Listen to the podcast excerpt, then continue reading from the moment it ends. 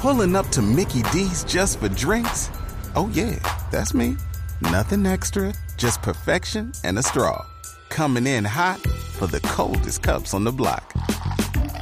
Because there are drinks, then there are drinks from McDonald's. Mix things up with any size lemonade or sweet tea for $1.49. Perfect with our classic fries. Price and participation may vary, cannot be combined with any other offer. Ba da ba ba ba. Finaliza el día y después de una larga jornada llega el momento de abrazarse con el planeta a través de Blue Verde.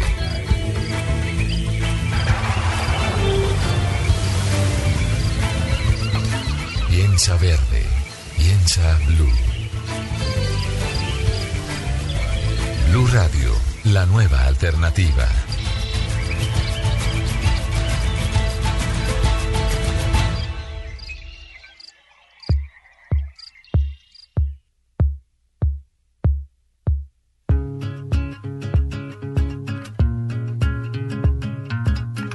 Buenas noches a todos nuestros oyentes de Blue Verde. Esta noche traemos como invitado a Germán Ignacio Andrade, quien es un biólogo fundador de una ONG que se llama Humedales y por lo tanto es una de las personas quizá con mayor experiencia y conocimiento en el manejo de humedales en Colombia. También es profesor de la Universidad de los Andes. Buenas noches, Germán. Buenas noches, Juan Pablo. Gracias por contactarme. Quisiéramos que ilustraras a los oyentes sobre qué es lo que está pasando en la Ciénaga Grande y desde la perspectiva tuya, cuáles son los eh, hechos que están generando la crisis en la Ciénaga Grande. Recuerden ustedes la mortalidad masiva de los chigüiros, la muerte de la laguna de Cucunubá, el colapso de la laguna de Fúquene, es decir, que el niño golpea los humedales, pero nosotros ya hemos construido la vulnerabilidad. Entonces hace rato entramos en la trayectoria de colapsos ecológicos y sociales en los espacios del agua, en los espacios de humedales. Eh, Germán, la Ciénaga Grande de Santa Marta ha venido teniendo una presión muy fuerte, sobre todo por el tema de la agricultura, pero además está en medio de, de dos ciudades como es Santa Marta y Barranquilla, sobre todo Ciénaga, que es una ciudad en crecimiento. ¿Cómo ve usted el tema de la ocupación o de la invasión de la Ciénaga, teniendo en cuenta los problemas sociales que hay allí? Porque hay una ocupación de campesinos, de pescadores y obviamente de agricultores. Ese tema social, ¿cómo lo analiza desde la academia? ¿Cómo se puede compaginar con un- una recuperación ambiental de la ciénaga? Bueno, yo creo que lo que está sucediendo en la Ciénaga es una señal muy importante para que comencemos a repensar la gestión de los humedales. Nosotros hemos venido los últimos años obsesionados con delimitar con precisión los llamados ecosistemas estratégicos.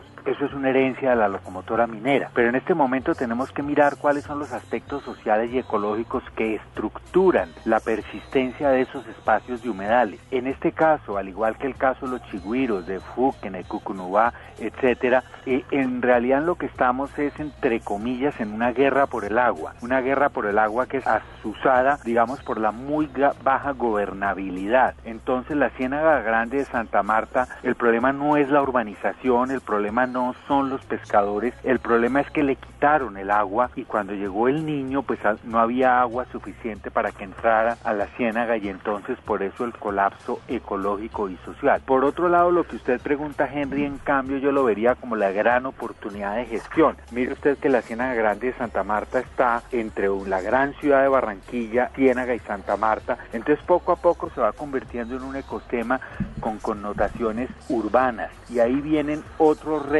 pero también vienen otras oportunidades, como sería integrar estos espacios a la gestión de la gran región Caribe, que al final viene siendo una de las grandes ciudades emergentes en, Colombia y que está llena y salpicada de parques nacionales y de reservas naturales, como sería el caso de la Ciénaga Grande y Santa Marta. Entonces, eh, bienvenida a la Comisión Ramsar, es una comisión de expertos que viene por solicitud de, instituciones no gubernamentales para diagnosticar el enfermo. La Ciénaga Grande y Santa Marta debe entrar a cuidados intensivos y el punto eh, que debemos aquí resaltar es la necesidad de retomar la gobernabilidad, no tanto solo del espacio de la ciénaga como tal, sino del ciclo del agua, eh, que es lo que la alimenta y la mantiene. Germán, cuando usted dice que le quitaron el agua, ¿por qué no nos explica un poco más quiénes se la quitaron y cómo se la quitaron? Bueno, tengo entendido que hay unos desarrollos en toda la parte eh, del agua dulce que viene de la Sierra Nevada de Santa Marta. Ahí hay desarrollos de agricultura, desarrollos de palma, etcétera. Entonces, por supuesto, es legítimo que eso suceda pero lo que no puede suceder es que cada vez haya menos agua para mantener las poblaciones vulnerables y el ecosistema de la Ciénaga Grande Santa Marta. Igualmente a la Ciénaga ya la conocemos desde los años 70, que se le han causado colapsos inmediatos producto de la construcción de carreteras mal hechas, como sería, como en aquel entonces fue la carretera entre Santa Marta y Ciénaga, y hoy en día como mal hecha también la carretera que llaman de la prosperidad. Entonces es muy importante que las carreteras no rompan los flujos de agua y que en la parte alta o en la parte vecina de la ciénaga el agua que se destina para la agricultura se haga con un límite. ¿Cuál es ese límite? Pues el agua que debe quedar para la salud del ecosistema de aguas abajo. Vamos a ir a una pausa y ya regresamos en Blue Verde para seguir conversando sobre la Ciénaga Grande de Santa Marta. Piensa verde, piensa blue.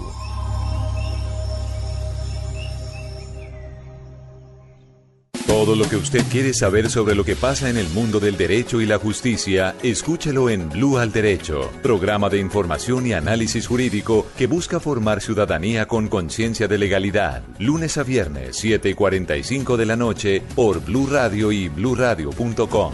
La nueva alternativa. Piensa verde, piensa blue. Blue Radio, la nueva alternativa.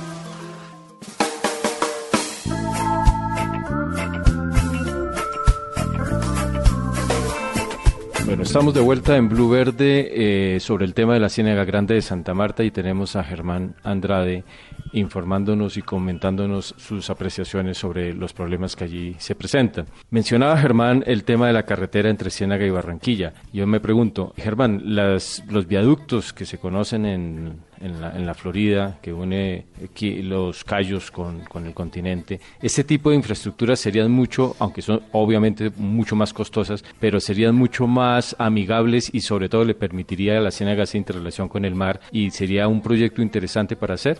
Por supuesto, eso ya está inventado. Además, entre Barranquilla y Ciénaga lo que existe es un parque nacional, Salamanca, que se llama Vía Parque. Es decir, que desde la creación de ese parque ya estaba pensada, ya existía la carretera. Ahora se habla de una ampliación pero no tanto sería una ampliación, dar, ponerle dos carriles más, sino sería repensar esa obra para que los flujos de agua se mantengan. No tiene ningún sentido que los promotores de la obra digan que los parques nacionales son un obstáculo para esas obras, cuando en realidad en este caso ya está pensado que sea una carretera debe ser la mejor de Colombia que atraviese un parque nacional. Pero por supuesto es más caro. La pregunta es si estamos dispuestos a pagar un poco más o mucho más por esa vía y no a tener que mirar y ver el colapso de los ecosistemas de humedal, como en este caso la Ciénaga Grande Santa Marta. Germán, en el caso de las carreteras, y no solamente de la Ciénaga Grande, sino en general en el país, ¿se podría afirmar que la construcción de carreteras ha sido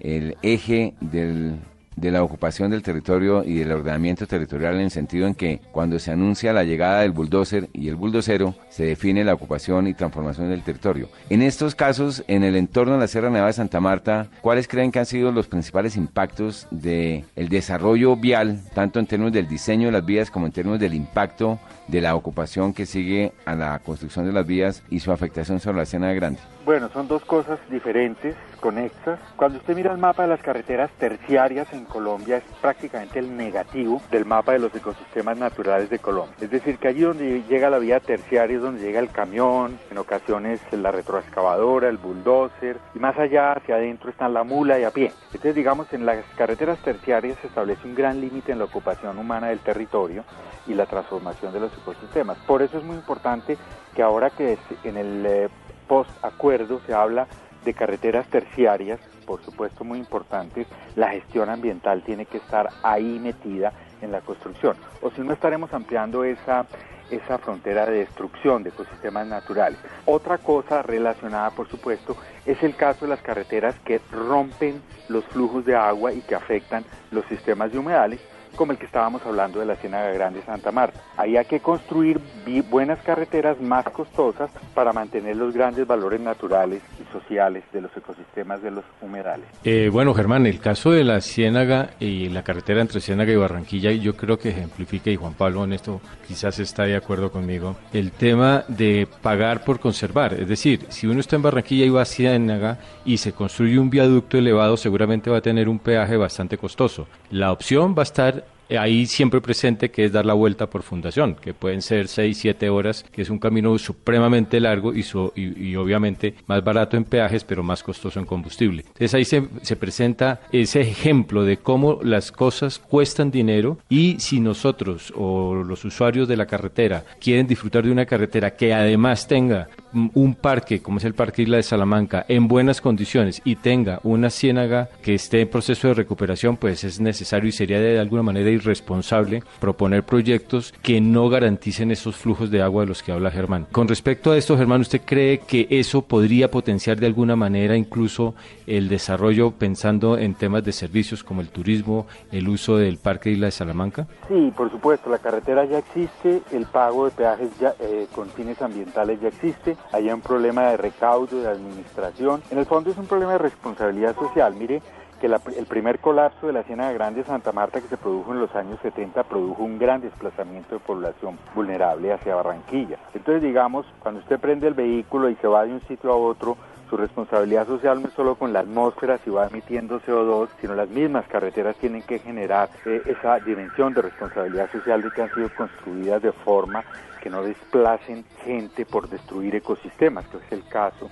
que sucedió en los 70 en la Ciénaga Grande Santa Marta. En este momento el colapso es aún más severo, me da la impresión, falta el informe de los expertos, porque el límite, digamos el nivel de las aguas dulces que llegaron al sistema ecológico parece que llegó a mínimos históricos debido al niño, por supuesto, que da menos agua, pero sobre todo debido a la gran vulnerabilidad por las desviaciones, canales, etcétera, para el riego de la agricultura. Entonces ese equilibrio territorial entre el agua que necesita la población vulnerable y el ecosistema y el agua que se quiere poner en la agroindustria. es el tipo de equilibrios o de acuerdos sociales por el territorio que ahora que se firme el acuerdo, ojalá por el post, eh, del posconflicto tenemos que empezar a implementar en todos los rincones del país acuerdos sociales por el territorio que involucran un manejo adecuado y justo en este caso del agua. Muchas gracias Germán por aceptar nuestra invitación a Blue Verde. Sin duda nos queda la preocupación a todos los colombianos de la necesidad de trabajar por la gestión y conservación de los humedales que como bien decía Germán, la crisis de la Siena Grande es solamente una de las múltiples expresiones de esa crisis que están viviendo los humedales colombianos que son parte importante de nuestro patrimonio económico, social y desde luego ambiental. Muy buenas noches y sigan ustedes en la sintonía de Blue Radio.